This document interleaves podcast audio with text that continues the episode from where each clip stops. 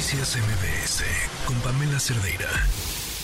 La cuarta acusación en contra de Donald Trump, ya escuchábamos algunos detalles sobre este procedimiento, ahora el haberse querido pues meter en el asunto de las elecciones en, de, de Georgia, pues ya saben, toda esta historia alrededor de Donald Trump y el proceso mm, electoral desde que quedó como presidente, eh, seguramente recordarán esta insistencia en que iba a haber un fraude en las elecciones. Y después, en este intento de segundo periodo, que lo acompañó pues a lo largo de todo el proceso, con la historia además que ya conocemos y su tristísimo eh, final. Le agradezco mucho a León Krause que nos acompaña en la línea periodista. ¿Cómo estás, León? Muy buenas tardes. Hola Pamela, el gusto es mío, ¿cómo estás? Qué gusto poder coincidir, caray, que no, no le atinábamos con los horarios. Oye, eh, ya, siento que, no, no sé si desde allá se ve igual en, ante la narrativa, pero ya la cuarta acusación en contra de Donald Trump en medio de este proceso, ¿qué tanto le, le termina pegando o termina perdiendo un poco este, este eco? Y, sus y pues afectando sus posibilidades de contender. Bueno, esa es, esa es la gran pregunta, es decir, legalmente no cabe la menor duda que Donald Trump enfrenta eh, un desafío mayúsculo. Si no estuviéramos hablando de Donald Trump, sino de Donald Williams, y eh, Donald Williams, este personaje hipotético que, describo, estuviera eh, enfrentando noventa y tantos cargos en cuatro casos de esta magnitud, pues estaríamos, la verdad, pensando que el señor Williams va a pasar muchos años en la cárcel, seguramente va a morir en la cárcel. Eh, ese es el tamaño del problema legal que enfrenta Donald Trump. Pero aquí pues son dos arenas. Una es la legal, indudablemente es un problema grave, cuatro problemas graves los que enfrenta Trump, y el otro es el político, la arena política. ¿Qué va a pasar ahí, Pamela? Bueno, con los republicanos parece que, eh, así como en las relaciones tóxicas, los votantes le perdonaron un cargo y le van a perdonar 90 los votantes republicanos. ¿Qué harán los votantes de la elección general si él gana la nominación? Ese sí es otro boleto. Es que, a ver, justo en, la arena política, em, hay, hay un fenómeno eh, con Donald Trump y que hemos visto también con otros personajes, que los ataques los fortalecen.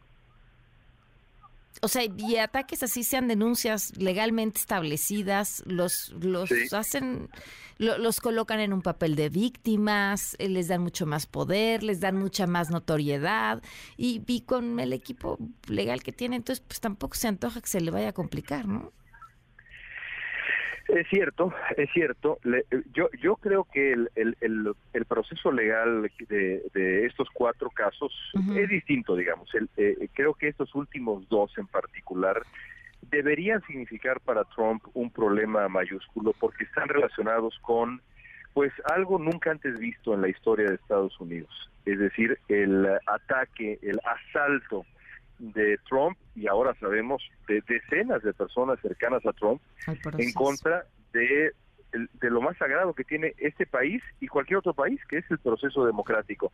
Debería haber sin duda consecuencias eh, importantes legales y políticas.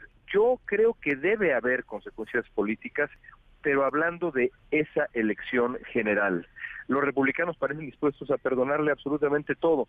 Creo que los votantes independientes y por supuesto los demócratas le cobrarán a Trump lo que deberían cobrarle, francamente, que es ese intento por eh, revertir, alterar las, eh, las, las elecciones democráticas de 2020. Él sí quiso cometer fraude, él sí que quiso cometer fraude. Ahora, ¿le, ¿estar en medio de los procesos le prohíbe contender? No, en absoluto. Mm. Es parte del, del digamos, del, vacío, eh, eh del limbo, digamos, más, más que un vacío, creo que me equivoco de palabra, el limbo en el que ha hundido Donald Trump a, a su país, porque no hay precedentes ¿Y por qué? Pues porque los padres fundadores, como le llaman a, los eh, señores, porque eran todos eh, señores, que crearon este país, nunca se prepararon, nunca prepararon la constitución estadounidense para una figura como Donald Trump, que parecía impensable en aquel tiempo en Estados Unidos y debería serlo también en este.